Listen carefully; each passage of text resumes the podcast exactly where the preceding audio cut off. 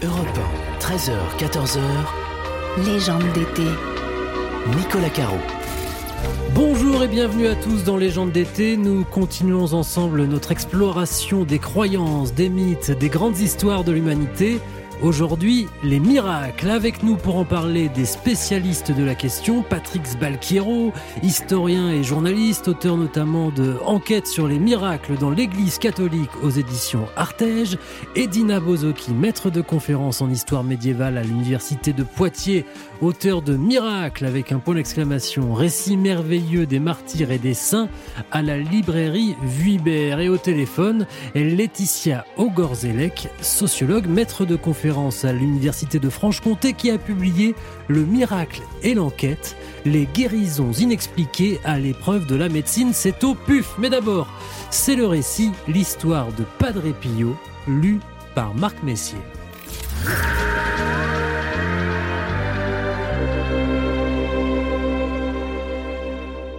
Nous sommes le 20 septembre 1918 dans le couvent du village San Giovanni Rotondo, dans la région des Pouilles, le talon de la botte italienne.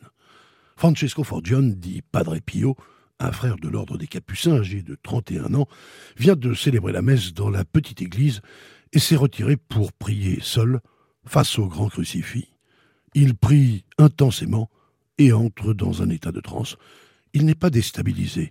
Il ressent une quiétude, une impression de calme et de repos, un sentiment de paix l'envahit. Mais à cet instant précis, il est témoin d'une apparition. C'est lui qui raconte. Je vis devant moi un personnage mystérieux dont les mains, les pieds, la poitrine ruisselaient de sang. C'était une vision terrifiante. Ce que je sentis en cet instant, je ne pourrais vous le dire. Je me sentais mourir et je serais mort d'ailleurs si le Seigneur n'était pas intervenu pour soutenir mon cœur que je sentais bondir de ma poitrine.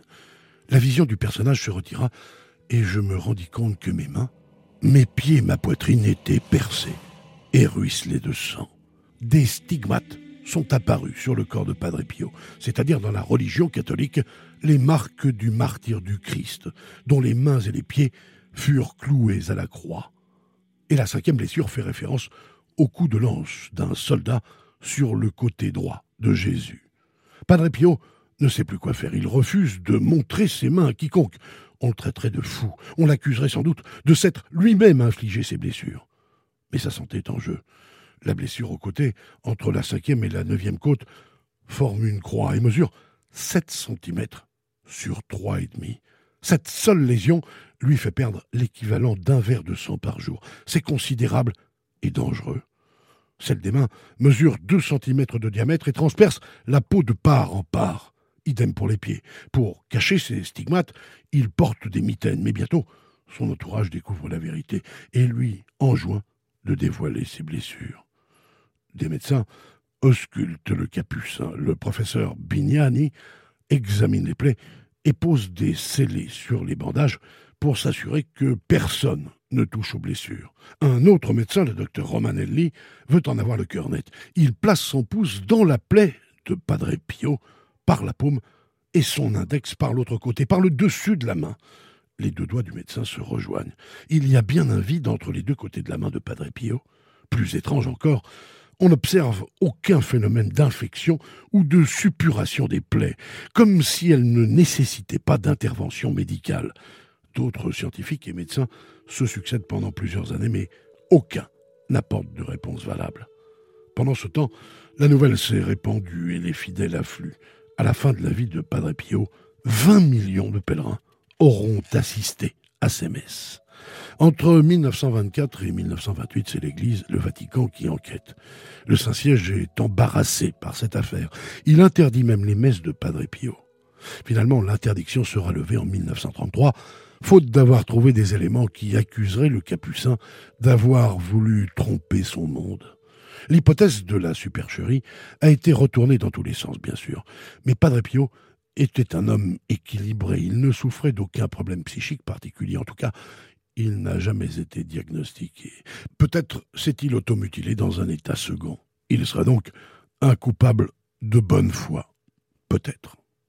En 2007, un historien italien, Sergio Lusato, reprend l'enquête. Il fouille dans les archives du Vatican et quand on cherche, on trouve il découvre le témoignage d'une pharmacienne des Pouilles qui assure que Padre Pio lui aurait commandé 4 grammes d'acide carbolique, un produit extrêmement corrosif, capable de perforer la peau.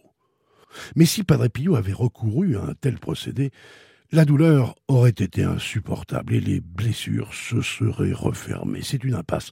En fait, cet acide servait à désinfecter les seringues utilisées pour vacciner les frères du couvent contre la grippe espagnole. Padre Pio est mort le 23 septembre 1968, 50 ans, presque jour pour jour après l'apparition des stigmates. On examine à nouveau les plaies, mais elles ont disparu et n'ont laissé aucune trace. Europe 1, légende d'été. Nicolas Caro. Il y a quelqu'un ici qui ne fait pas son boulot C'est toi Tu es sûrement Bruce. Qui êtes-vous? Je suis Dieu. Sans blague Depuis quelque temps, tu n'arrêtes pas de me faire des reproches. Si tu crois pouvoir faire mieux, c'est l'occasion. En quittant ce bâtiment, tu disposeras de tous mes pouvoirs.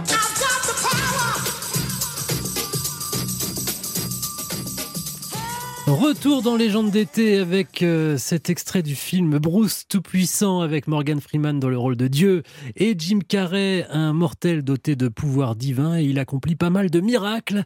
C'est le thème de l'émission aujourd'hui et pour en parler, nos invités, des spécialistes, Patrick Sbalkiro, bonjour. Bonjour. Vous êtes historien, journali- journaliste, vous avez publié Enquête sur les miracles dans l'Église catholique aux éditions Artege et Dina Bozoki, bonjour. Bonjour. Maître de conférence en histoire médiévale à l'université de Poitiers, auteur de Miracle avec un point d'exclamation, c'est important, Miracle Récit merveilleux des martyrs et des saints à la librairie Vuibert et au téléphone Laetitia Ogorzelec, bonjour. Bonjour. Vous êtes sociologue, maître de conférence à l'université de Franche-Comté, vous avez publié Le miracle et l'enquête, les guérisons inexpliquées à l'épreuve de la médecine et c'est au PUF. Alors d'abord, comme toujours, euh, on se met d'accord sur la question. Qu'est-ce qu'un miracle exactement? Existe-t-il d'ailleurs une définition précise, Patrick Sbalquiero Il en existe plusieurs. M'en doutais. Disons dans une optique euh, confessionnelle, une optique catholique, hein, pour les catholiques, un miracle est une manifestation de la présence de Dieu par le biais d'un prodige, c'est-à-dire, pour dire les choses simplement, d'un phénomène qui dépasse, qui occulte, qui contourne les lois naturelles. D'accord. Ça veut dire quoi exactement, Edina Bozoki? Euh, moi, je voudrais donner la définition médiévale par un auteur du XIIe siècle euh, qui euh, a défini le miracle comme des faits ou euh, des phénomènes euh, qui ne correspondent pas aux lois euh, de la nature, mais qui sont des faits ou en tout cas des, des prodiges par la, par la puissance divine. Hmm. Euh, Donc, C'est quelque chose de surnaturel et d'origine surnaturel. divine. Il ne dit pas ce mot, mais c'est un peu ça, bien sûr. oui. Laetitia Ogorzelec, c'est à vous. Moi, je, je- je, pense comme mes collègues qu'il n'y a pas de, de, enfin, qu'il serait difficile de s'accorder sur une définition du, du miracle. Et je, je pense même pas que la recherche d'un accord soit souhaitable. Mais alors, dans, dans le cadre de mon travail, euh, moi, je suis partie de la, enfin, on peut pas dire que c'est une définition, mais je suis partie de l'idée suivante le miracle, c'est le résultat d'une procédure d'enquête complexe relativement longue. Mmh. Et euh, je suis partie de l'idée que le miracle est en quelque sorte une appellation contrôlée répondant à un ensemble de critères. Ah, c'est intéressant ça. C'est-à-dire qu'il faut d'abord prouver que c'est un miracle pour pouvoir le désigner comme tel. Bah, disons que c'est vrai que je me suis moins intéressée au phénomène lui-même qu'à la procédure qui permet de le reconnaître. Et donc, euh, dans cette perspective, je me suis dav- davantage intéressée à des, à des processus, effectivement. Et j'ai finalement, ce que j'ai observé, c'est un objet plein d'hommes, euh, enquêtant, contrôlant, euh, Hmm. accumulant des documents, des voilà, des, des, des examens complémentaires, doutant parfois, voilà. Donc, Edina Bozoki. Toujours au Moyen Âge, donc, euh, ce- cet auteur du XIIe siècle, Gervais de Tilbury, euh, distingue entre miracle et merveille. Euh, parce que merveille, ce sont également des choses inexplicables, Ouais. mais dont on attend ensuite dans le futur une explication euh, raisonnable ou rationnelle ah oui, on plus se dit tard. Donc, pas euh, qui, mais qui qu'on vient pas de Dieu. D'accord. Voilà. Euh, Patrick Sbalkiro. Je, je me permets de rebondir sur ce que vous venez de dire, madame. Effectivement, on peut distinguer miracle et prodige, ou miracle et merveille, dans le cadre médiéval. Un prodige, un miracle, ça peut être, dans notre terminologie contemporaine, par exemple, une manifestation paranormale, mettons, entre guillemets, Uh-huh. Sans implication aucune du point de vue spirituel. D'accord. Et là, c'est ça ce qui soit différencie attaché à une religion, le prodige en merveille. Voilà. Et un à dogme. Euh, D'ailleurs, quand on pense miracle, enfin en tout cas moi, je pense tout de suite euh, guérison ou un truc fabuleux et plutôt positif. Mais il y en a d'autres, des types de miracles. On a entendu Padre Pio tout à l'heure. C'est pas une guérison, il a des stigmates. Euh, c'est pas forcément euh, positif. Enfin, c'est euh, bien sûr c'est une manifestation divine, mais c'est pas forcément une guérison, Patrice Balcaro. Non, non, non, c'est pas forcément une guérison. La plupart, évidemment, des miracles qui sont euh, connus, on- j'ai envie de dire du grand public, hein, et notamment, bon, bien sûr, euh, en- que ce soit d'ailleurs en Europe occidentale ou ailleurs, ce sont les guérisons, parce que les guérisons, bien évidemment, eh bien, ont induit des enquêtes. Des enquêtes hein, très sérieuses. Je pense d'ailleurs que notre invité au téléphone, bien sûr par téléphone, pourrait nous en dire davantage. Et c'est encore évidemment la plupart de- dans la plupart du cas, dans le cadre des procès de canalisation et béatification des guérisons Mm. qui sont pris, qui sont prises en compte. Pas seulement. C'est un sujet sans fin, en tout cas, Patrick Sbalkero. Vous expliquez dans la préface de votre livre que vous avez décidé, il y a quelques années, d'écrire un dictionnaire des miracles. Vous aviez contacté une dizaine de collaborateurs, mais vous vous êtes rendu compte bah, que ça n'y suffirait pas. Il y en a tant que ça. On sait le nombre. Oui, j'avais modestement commencé mon, mon, mon petit travail avec une, une petite équipe déjà de, de 6 ou 7 personnes. Et nous avons fini avec 213 collaborateurs que je n'ai malheureusement pas eu la chance de tous rencontrer. J'ai pas rencontré tout le monde, mais on n'en finirait pas. Pour s'en rendre compte, il suffit d'observer la quantité d'églises, d'églises, de petites églises, hein, des, les églises orientales, euh, orthodoxes, euh, coptes, euh, éthiopiennes, indiennes. Donc, vous voyez, là, les, les, les, les miracles sont un, un, un très très vaste sujet, quasi inépuisable. On n'a même pas l'idée du chiffre, en fait, du, du nombre de miracles recensés. Quoi. Ce serait absurde de trouver... euh, Non, et je pense d'ailleurs que cette question est, à mon avis, enfin, vraiment très très très très difficile à, Mm. à, à traiter. plusieurs milliers. Quoi. Voilà. On se repose un peu et ensuite on se lève et on marche dans un instant. Europe 1, légende d'été. Nicolas Caro. Vous êtes en train de me dire qu'après cette chute de près de 10 mètres, ma fille s'est cognée la tête et que ça ne l'a ni tuée, ni laissée paralysée, mais que. que ça l'aurait guérie Oui. Mais c'est impossible. Il m'a dit que j'irais bien. Qui t'a dit que tu irais bien? Retour dans Légende d'été avec cet extrait du film Miracle du ciel. Nous enquêtons sur les miracles aujourd'hui avec nos invités qui sont toujours là. Edona, euh, Edina pardon, Bozoki, vous vouliez euh, euh, rappeler la, variété et les, différents types de miracles qui existent. Oui, il y a effectivement énormément de miracles, mais il y a aussi euh, pas mal de, types de miracles. D'abord, il y a les miracles opérés par les saints de leur vivant, qui imitent pas mal le Christ, évidemment aussi. Mais ensuite, euh, beaucoup plus de miracles sont opérés par les reliques, donc par les restes des saints qui sont conservés dans les églises, dans les monastères. Et euh, voilà. Alors, en ce qui concerne euh, la puissance de ces miracles, peut-être les miracles opérés par les saints de leur vivant sont peut-être quelquefois encore plus formidables. Je pourrais peut-être donner des exemples de, de choses assez, assez curieuses. Allez-y, allez-y, j'adore les exemple, exemples. Jean, euh, Saint Jean l'évangéliste, selon ses actes apocryphes, donc c'est pas dans les actes des apôtres, euh, une fois il voyageait avec ses compagnons et ils sont arrivés dans une auberge où il y avait plein de punaises et donc ne pouvaient pas se reposer tranquillement. Et donc euh, Jean l'évangéliste a donné un ordre aux punaises qu'ils se retirent en dehors de leur chambre et, les punaises euh, ont tout à fait obéi. Et le lendemain, bon, sont réveillés les compagnons et Jean, etc. Et, et ils ont pu passer une nuit tout à fait calme. Et donc évidemment ce, miracle avait ensuite une moralité que même les bêtes euh, obéissent euh, aux paroles euh, d'un saint et beaucoup beaucoup d'humains n'obéissent pas euh, adieu, etc. Hmm. Voilà. Mais alors, donc, quelquefois, les miracles des, des saints vivants sont très, très puissants. Il y a, par exemple, chez les saints irlandais, il y a des miracles qui racontent que pour euh, se débarrasser, par exemple, des brigands qui vivaient dans leur, euh, euh, dans leur environnement, etc., euh, ils déplaçaient euh, carrément euh, les, les lieux euh, au-delà de, de, de la- leur habitation, Mm. ou alors ils, ils, ils déplacent même le, le courant d'un fleuve, des choses comme ça, ou alors ils, ils euh, ressuscitent des animaux qui ont été déjà à moitié mangés, des choses comme ça, c'est tout à fait C'est extraordinaire. ce qu'on disait, c'est pas toujours une guérison. euh, Non, c'est un, ça. euh, Voilà. un paralytique qui commence à marcher, etc. Euh, Patrick Sbalkiro, il y en a pas un qui fait la même chose, mais pour les pour chasser les moustiques?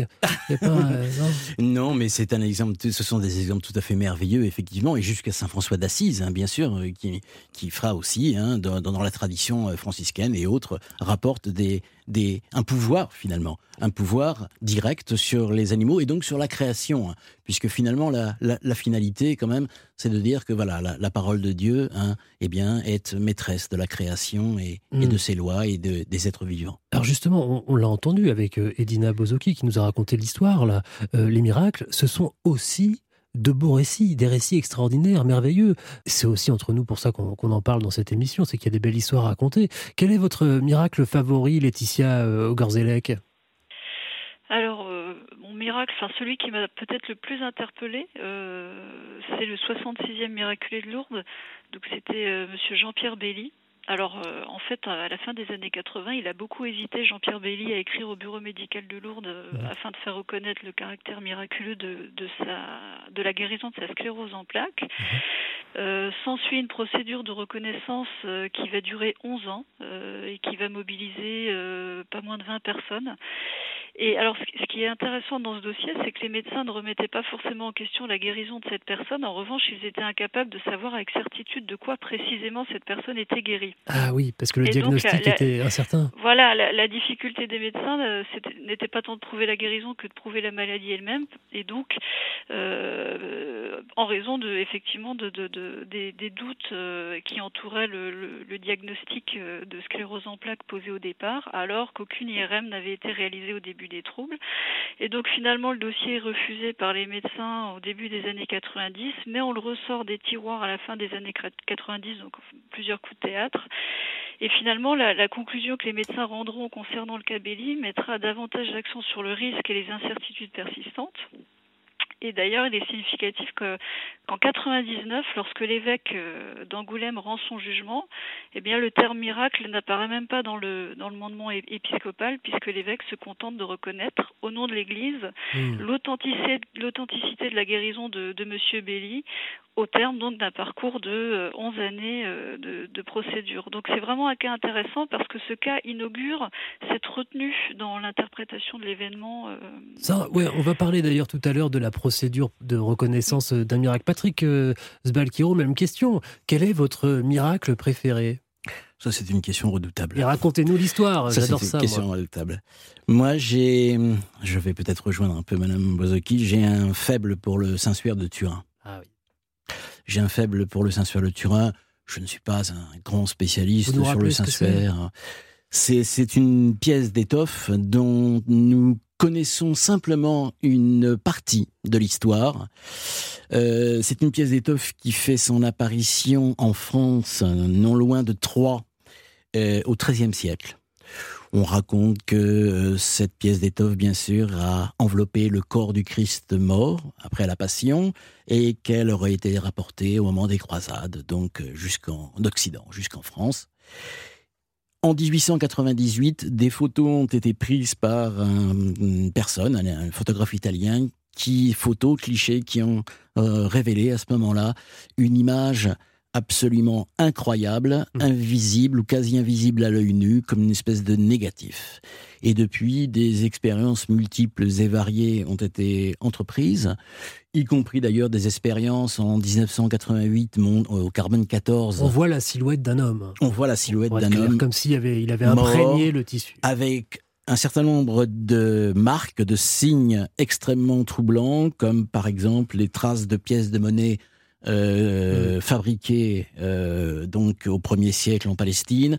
On a relevé des pollens également de Traces de plantes sang. et des, des traces de sang de groupe AB là aussi qui est un groupe sanguin euh, assez assez rare et bien délimité dans le bassin oriental de la Méditerranée. Juste en, en deux mots, parce qu'on n'a plus trop le temps, Oui, mais il y a eu beaucoup, beaucoup d'enquêtes là-dessus. Quel est le fin mot aujourd'hui? Qu'est-ce qu'on sait du Saint-Suaire Alors, en 1988, il y a eu une, une expérience de datation au carbone 14 qui, ont euh, qui a révélé simplement que le suaire daterait globalement du fin 12e, 13e, milieu 13e siècle. Mm. voilà.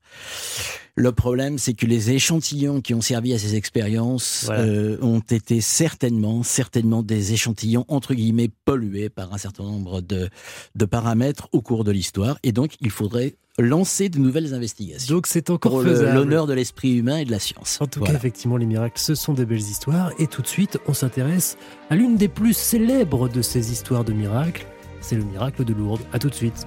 Sur Europe Europe 1, légende d'été. Nicolas Caro. Je vous dis que je vois avec mon œil foutu. Je suis guéri. C'est impossible. Ma fille m'a aspergé le visage avec l'eau de ma sabienne. Je peux tout voir, docteur. Vous croyez au miracle, vous L'homme de science? Et vous, le journaliste? Vous y croyez au miracle? Légende d'été continue à la recherche des miracles aujourd'hui. Il faut quand même qu'on s'empare effectivement de l'une des stars du miracle, c'est Bernadette Soubirou et Lourdes. Euh, vous nous rappelez, euh, Patrick Balqueros, ce qui s'est passé à Lourdes justement? Comment elle est devenue la Mecque des miracles si La vous me Mecque l'expression? Eh bien, en 1858, la petite Bernadette Soubirous allègue 18 apparitions de la Vierge avec des messages, ensuite des guérisons. L'enquête euh, ecclésiastique est assez rondement menée, on, peut dire, et euh, les apparitions sont... Le culte, d'abord, est autorisé, les apparitions sont reconnues, hein, d'origine surnaturelle, et donc un sanctuaire euh, est né cette forme-là. Et puis, dans les décennies qui vont venir, le bureau médical également va être établi. Donc, bureau médical chargé d'accueillir les personnes qui affirment avoir été guéries d'une manière ou d'une autre. Bureau médical, évidemment, avec des, des, des, des médecins, différents spécialistes qui sont là pour euh, euh, enquêter et contrôler. Et voilà, et ça c'est un peu la spécialité de Laetitia Ogorzelec qui est toujours avec nous euh, au téléphone, sociologue. Vous avez écrit un, un livre qui s'appelle, je l'ai là, Le miracle et l'enquête, les guérisons inexpliquées à l'épreuve de la médecine, c'est au PUF. Est-ce que vous pouvez nous expliquer comment ça se passe à Lourdes, s'il y a un miracle, qui est chargé de dire si oui ou non c'est un miracle? Alors, pour, aller vite, euh, on, peut dire que la procédure de, contrôle des, déclarations de guérison se, déroule en deux temps. Euh, un temps euh, strictement médical, qui correspond donc au, contrôle de la, guérison déclarée, pardon, et puis un temps religieux qui correspond à, l'enquête pastorale, à la, à la signification de la guérison et donc à ce qu'on appelle le discernement du miracle. Donc, dans un premier temps, les médecins ont essentiellement trois missions. Ils doivent prouver rétrospectivement euh, qu'il y avait bien maladie euh, avant la guérison. Euh, ils doivent s'assurer du caractère certain et définitif de cette guérison et ils doivent assurer l'Église que cette guérison, donc certaine et définitive, Mm. ne trouve aucune explication susceptible d'être retenue par la médecine. Et donc c'est sur cette base, en fonction des, des conclusions des médecins, que le dossier peut alors quitter le domaine strictement médical pour être soumis au jugement euh, d'un évêque, alors celui du, diocèse où vit la, personne guérie, qui prendra euh, seul la, décision de proclamer ou non le miracle. Hmm. Euh, dans, dans votre livre, euh, vous expliquez quels sont les points communs entre tous les miracles reconnus et vous en listez 67. Il y en a eu un peu plus depuis, non? Depuis la sortie Alors de je, votre livre je- je crois qu'ils sont à 70. Voilà. euh, Mais il n'y en a pas tant que ça depuis le 19e siècle quand même, ça fait pas tant que ça. Ce qui, ce qui est intéressant, effectivement, c'est que euh, la, la- la procédure de, de- de reconnaissance des guérisons euh, a un effet filtrant.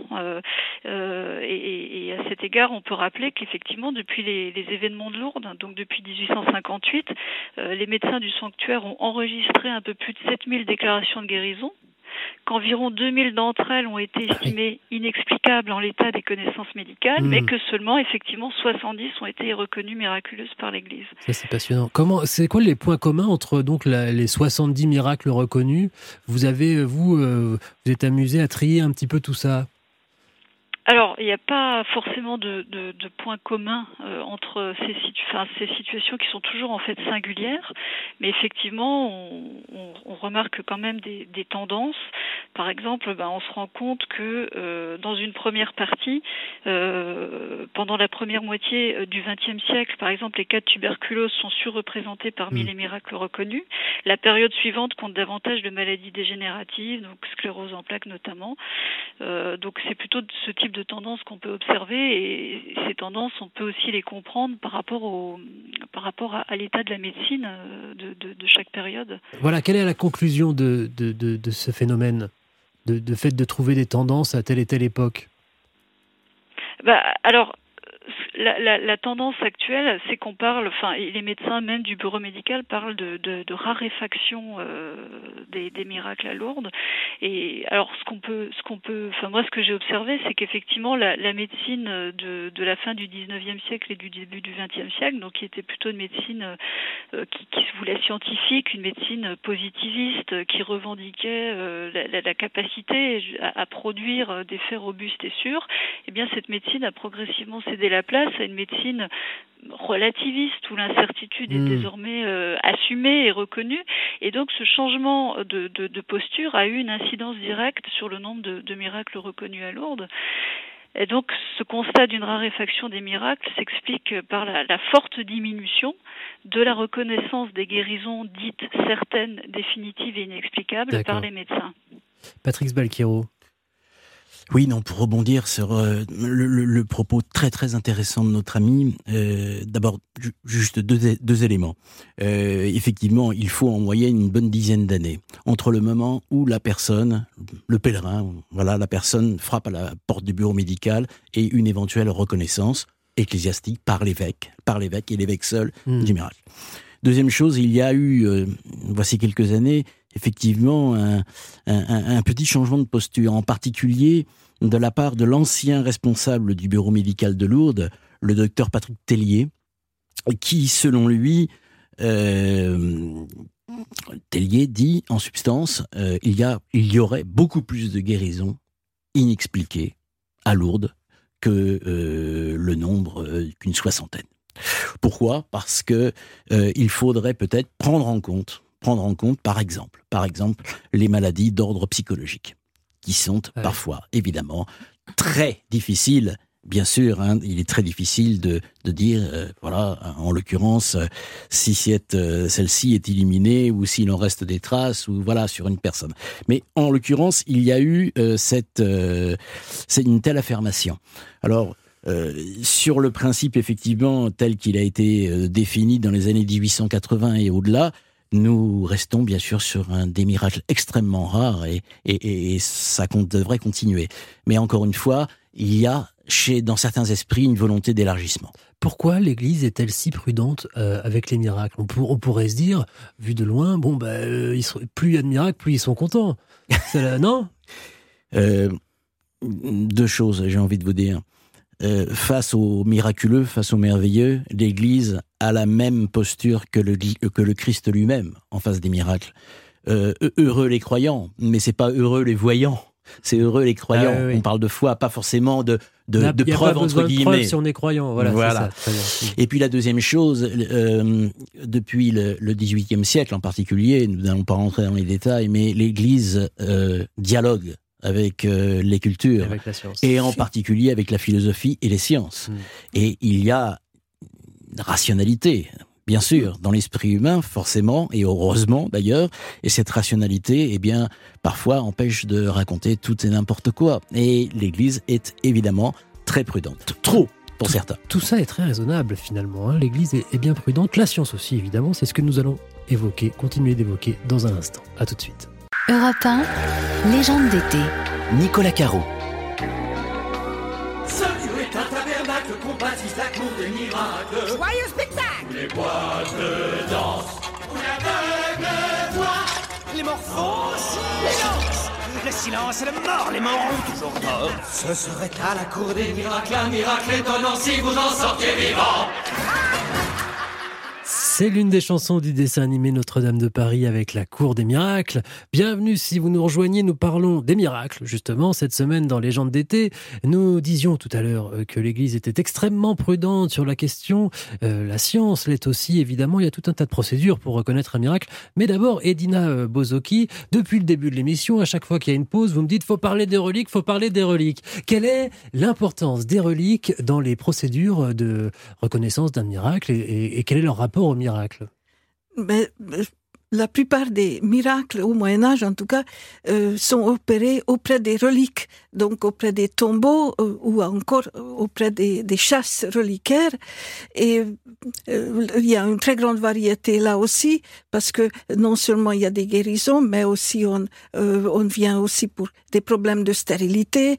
Et euh, il y a quelques exemples assez intéressants aussi quand le saint ou la sainte apparaît euh, aux personnes qui viennent en pèlerinage auprès des reliques et, et euh, donne, transmet un message, ce qu'il faut faire, etc. Donc c'est vraiment très très important.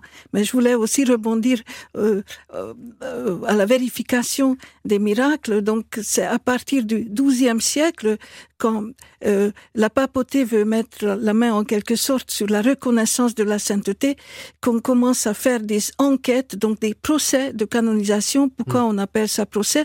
Parce qu'il y a des témoins. si tel ou tel pourra être un saint ou pas. Euh, oui, tout à fait. La reconnaissance de la sainteté, c'est-à-dire euh, la reconnaissance d'un nouveau culte. Donc, ça concerne évidemment seulement les nouveaux saints. Et donc, euh, il y a toutes sortes de commissions qui réunissent, qui, qui écoutent les témoins, euh, comme dans un procès judiciaire. Et donc, c'est vraiment très important. On écoute euh, des, des, quelquefois des centaines de, de témoins qui ont vu les malades, par exemple, euh, encore pendant leur maladie, ensuite euh, après leur maladie. Donc on vérifie non seulement qu'il y avait une guérison immédiate, mais aussi si ça a duré. Et donc il, il- faut pour chaque miracle, il faut plusieurs témoignages. Et donc c'est- pour ça qu'on appelle ça procès. Hmm. Donc à partir du XIIe siècle. Pour, et, et pour, et pour valider aussi le miracle qui fait de, de l'homme en question un saint. Ah oui, Euh, oui, ou tout à fait. femme. Oui, oui, absolument. Euh, euh, Patrick Sbalkero, sur cette véri- vérification des miracles, euh, évidemment, la science, parfois, ne peut pas répondre à la question. Ça ne veut pas dire qu'elle considère que c'est un miracle, mais en tout cas, elle ne peut pas expliquer. Que- Qu'est-ce qu'elle dit dans ces cas-là? Sont, quelle, quelle est la position de la science? Je, je vais revenir à votre question, mais je, je voudrais juste rebondir sur ce que disait Madame Bozoki, qui est très important, vraiment, c'était vraiment formidable. Effectivement, sainte- sainteté, sainteté et, comme, et miracle sont des catégories théologiques, mais aussi juridiques. Il faut bien avoir ça présent à l'esprit. Et vous insistez sur le rôle des, des, des reliques. Toutes les routes de pèlerinage à travers l'Occident sont, si vous voulez, euh, faites, opérées, construites sur la base des dépôts de reliques. Les dépôts de reliques dans les monastères, dans les églises cathédrales, etc. Et il y a même des historiens contemporains qui ont parlé d'églises, à E majuscule, églises reliquaires. Et quand vous voyez la Sainte-Chapelle à Paris, c'est un vaste reliquaire. La En science, c'est la couronne d'épines, la, La- Sainte-Chapelle. la, la couronne d'épines, excusez-moi, autant pour moi, la couronne d'épines, bien sûr. Sur la question maintenant sur la, la science, eh bien, les, la, science est parfois très embarrassée. Mhm. Euh, tout dépend là aussi de la typologie des, des miracles.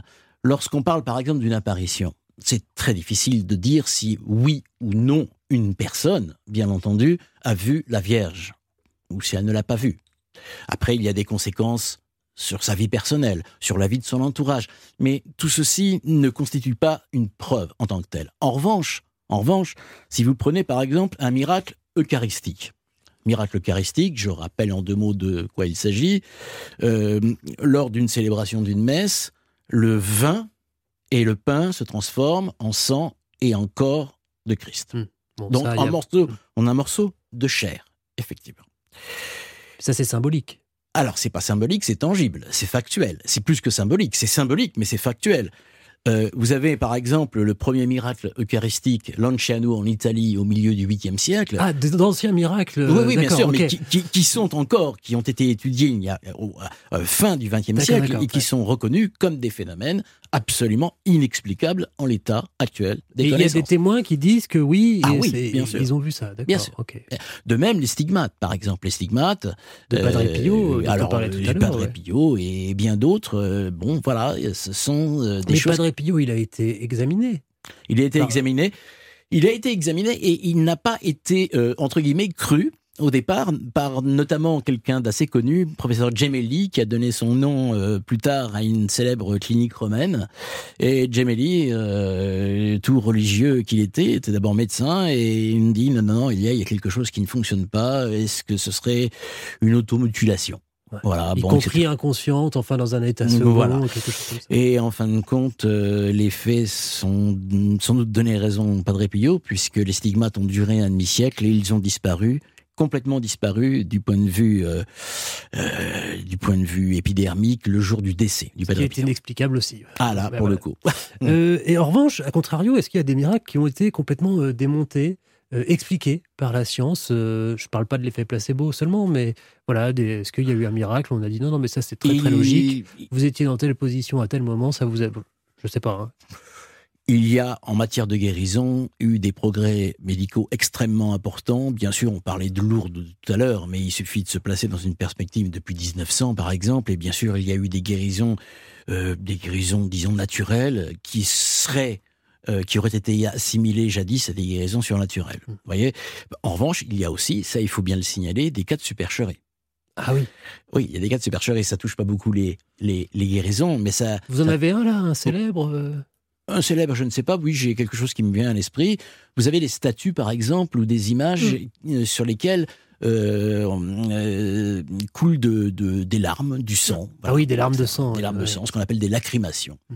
J'ai le cas d'un exemple parisien à la fin des années 1980, chez un monsieur syrien, un homme d'affaires, chez lequel, eh bien, euh, une statue de la Vierge euh, verserait des larmes, de sang et son, euh, son domestique serait un voyant. Il verrait la Vierge.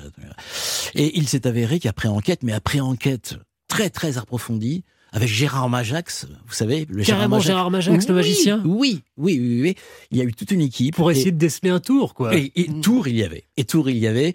Et le domestique en question n'a jamais, jamais vu la Vierge.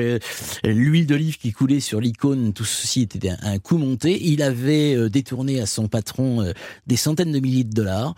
Et le, voilà. Et comment il faisait? Alors là, honnêtement, je, je vous n'avez pas la méthode et vous voulez pas la donner. Je... à base de petites ampoules, apparemment, d'après ce que j'ai lu, ah, de petites ampoules dissimulées dans ses, dans, dans ses mains de manière extrêmement habile. En tout cas, le type devait être vraiment très fort puisqu'il a réussi hmm. à rouler dans la farine pendant plusieurs, euh, plusieurs mois euh, euh, de, de nombreuses personnes. Eh bien, il y en a une qui est très habile aussi, c'est Marjorie Adelson qu'on va retrouver pour sa chronique tout de suite. Et aujourd'hui, bien entendu, elle a fait des miracles. Europe 1, légende d'été. Nicolas Caro. Retour dans Légende d'été, émission consacrée au miracle aujourd'hui et bonjour Marjorie Adelson. Bonjour Nicolas. Chaque semaine, vous nous proposez une chronique reportage en lien avec le thème du jour et donc aujourd'hui, bah, les miracles. Et oui, il y a quelques jours d'ailleurs, nous étions euh, le 15 août, jour où pour les catholiques, la Vierge Marie est montée au ciel. C'est aussi un jour record de fréquentation à Lourdes, mais aussi à Medjugorje. Où ça? Medjugorje, en fait, c'est une petite ville catholique en Bosnie qui concurrence Lourdes en matière de pèlerinage, et pourtant, elle n'est même pas reconnue par l'Église comme un lieu d'apparition divine. Alors, comment c'est possible? Eh bien, pour cela, il faut remonter en 1981, le 24 juin 1981 euh, précisément. Ce jour-là, la Vierge serait apparue à six adolescents de Medjugorje. Il l'aurait vue euh, tous les jours du 24 juin 1981 jusqu'au 30 juin 1981, mmh. date à laquelle elle leur annonce qu'elle n'apparaîtra plus après le, le, après le 3 juillet. Depuis, alors, ces adolescents sont devenus euh, des voyants, ils sont idolâtrés, et euh, ce qui est troublant, c'est que la Vierge continuerait d'apparaître régulièrement pour certains d'entre eux, même 40 ans après. L'une de ces voyantes, Vika, est même devenue une véritable star, et elle, elle assure qu'elle voit la Vierge chaque jour à 18h40. D'accord. Alors, assez étrange, hein, que penser donc de ces apparitions? Est-ce qu'elles sont euh, avérées ou est-ce que c'est une supercherie? Eh bien, on a demandé à Joachim Boufflet, historien consultant pour le Vatican et spécialiste des mentalités religieuses.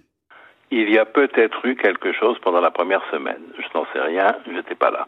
En tout cas, ce dont je suis convaincu, c'est qu'il n'y a plus rien, en tout cas plus d'apparition de la Vierge à partir du 3 juillet, et que compte tenu de l'évolution des voyants et des franciscains, ça ne peut plus être authentique. Oui, alors, disait tout à l'heure, hein, ils sont vachement prudents, euh, l'Église, là-dessus. Ils sont très prudents et puis surtout pour bien comprendre tout ça, il faut se recontextualiser un petit peu euh, et donner quelques précisions historiques. En fait, en 1981, on n'est pas du tout dans la Bosnie, on est encore dans la Yougoslavie euh, communiste et euh, Medjugorje, c'est une petite ville qui est très pauvre, il n'y a que 400 habitants et sa paroisse est gérée justement par l'ordre religieux des franciscains. Et ce qui est très surprenant dans cette histoire, c'est que euh, dès 81, cette petite ville qui n'avait euh, ni eau courante ni téléphone va devenir immédiatement euh, un lieu de pèlerinage très couru. L'engouement va être tellement énorme en fait que la ville va devoir complètement se réorganiser, construire des hôtels, etc. pour pouvoir recevoir, justement recevoir cet afflux de visiteurs, 2 millions de visiteurs par an. Alors comment, euh, comment est-ce que ce phénomène a été aussi rapide? Eh bien, euh, pour certains, comme Joachim Boufflet, euh, les franciscains auraient instrumentalisé la carrément, situation, ouais, ouais, ouais, après, mais après le 3 juillet, après la première semaine. Toute l'affaire a été prise en main par les franciscains sur la paroisse. Les franciscains ont fait une extraordinaire euh, politique de pastorale, ont fidélisé les gens euh, par la confession, par une liturgie, etc., qui manquait cruellement en France et ailleurs, enfin en Europe occidentale à l'époque, qui a permis que ça se poursuive. Bon, on va avoir des mails des franciscains. En tout cas, il y a, euh, quels sont les, points qui soulèvent exactement des interrogations là-dedans? Bah, il y en a plusieurs. Alors, euh, tout d'abord, la durée euh, des apparitions. La Vierge qui apparaît quotidiennement pendant 40 ans, ça n'est jamais arrivé. Et autre chose, c'est aussi la question des secrets. Les voyants assuraient que la Vierge disparaîtrait une fois qu'elle aurait révélé 10 secrets à chacun, donc 60 secrets en tout. Mais ce qui est étonnant, c'est qu'en fait, elle continue d'apparaître régulièrement, même à ceux qui ont déjà reçu euh, tous leurs secrets. Et en plus, aujourd'hui, personne euh, ne connaît euh, le contenu de ces secrets, mais les voyants continuent euh, régulièrement à donner des entretiens aux médias et ils entretiennent le mystère. Alors du coup, la situation a tellement pris une ampleur énorme que le Vatican a mandaté l'archevêque de Varsovie pour faire en quelque sorte une sorte d'état des lieux et tirer des conclusions. Il a rendu ses conclusions en, mai dernier, il y a quelques mois. Et donc, résultat, l'Église ne reconnaît pas les apparitions de la Vierge. En revanche, elle va désormais euh, autoriser le pèlerinage. Alors, euh, il faut dire que là, c'est un sujet qui est un petit peu euh, délicat et c'est difficile de, de- de se prononcer de façon très tranchée. Que les apparitions soient avérées ou non, en fait, la région était autrefois, autrefois très pauvre et elle vit justement grâce à l'afflux de pèlerins. Euh, les franciscains et les voyants et tout le monde à le- la ville et même l'État ont tout à fait intérêt à ce que ça continue le plus longtemps possible parce que grâce à l'affluence des pèlerins, c'est la première source de rentrée de devises étrangères de la Bosnie-Herzégovine. C'est un, un problème mais colossal en fait. C'est une affaire d'église comme on parlerait d'une affaire d'État maintenant.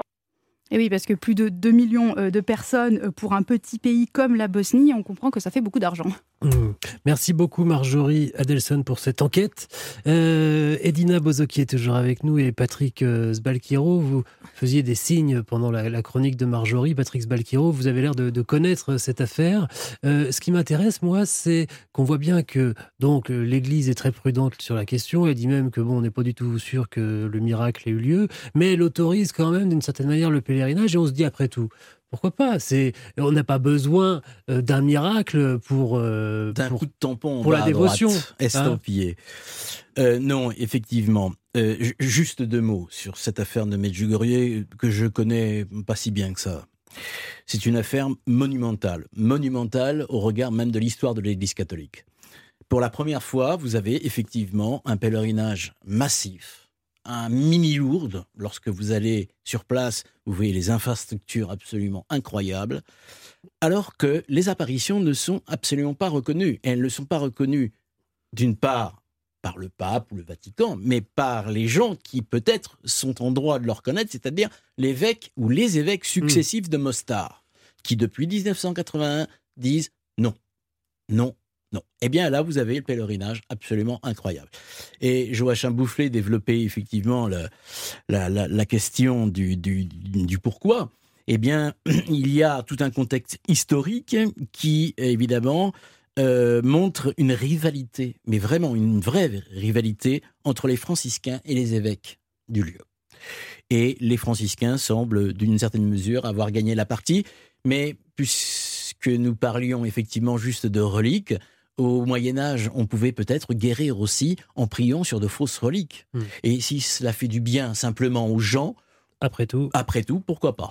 Edina Bozoki. Je rebondirai encore sur les apparitions au Moyen Âge, en tout cas dans les légendes médiévales, parce que euh, évidemment la Vierge apparaît beaucoup aussi. Il y a Mhm. énormément de, euh, de miracles euh, mariales au Moyen Âge, mais il y a les autres saints aussi. Notamment, ils apparaissent quand on retrouve leurs reliques et euh, les reliques quelquefois euh, dont on ne sait pas euh, à qui elles appartenaient. Et le saint apparaît, va expliquer qui était, ou encore, par exemple, quand il y a une, une tempête en mer et on fait des prières, par exemple à Saint-Nicolas, il apparaît et il va sauver les marins Ouais, oui. etc. Mais aussi, euh, par exemple, Sainte Foy de Conques et d'autres saints aussi apparaissent euh, pour châtier ceux qui n'ont pas euh, accompli leur Mm. vœu, par exemple, pour un miracle, des choses comme ça, et euh, punissent très sévèrement ces, ces pécheurs. Oui, c'est pas toujours positif, c'est ce qu'on a dit Voilà. euh, tout à l'heure. L'émission arrive à son terme. Malheureusement, nous, on n'a pas eu de miracle, puisque, comme prévu, on n'a pas réussi à dire tout ce qu'on avait envie d'évoquer. Mais tant pis, merci euh, beaucoup, Patrick Sbalquiero. Je Merci rappelle votre livre Enquête sur les miracles dans l'Église catholique aux éditions Artege. C'est très complet. Et Dina Bozoki, merci beaucoup.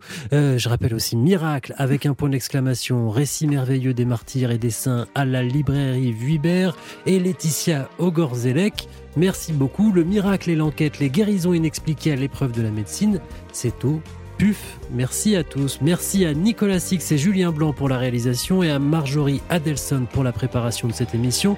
On se retrouve la semaine prochaine pour d'autres légendes. À la semaine prochaine. Merci beaucoup Nicolas Caro. C'était Légende d'été sur Europe 1, votre émission à écouter ou réécouter sur notre site maison europe1.fr. Bon dimanche à suivre. Ondelat raconte dès 14h. Christophe Ondelat reviendra sur l'affaire du prêtre Léon Laclos. Sept ans après avoir prononcé ses vœux, il tombe amoureux d'une paroissienne du nom de Marga et se mariera avec elle. Ondelat raconte, c'est juste après les infos. À tout de suite sur Europe 1. Europe 1, légende d'été.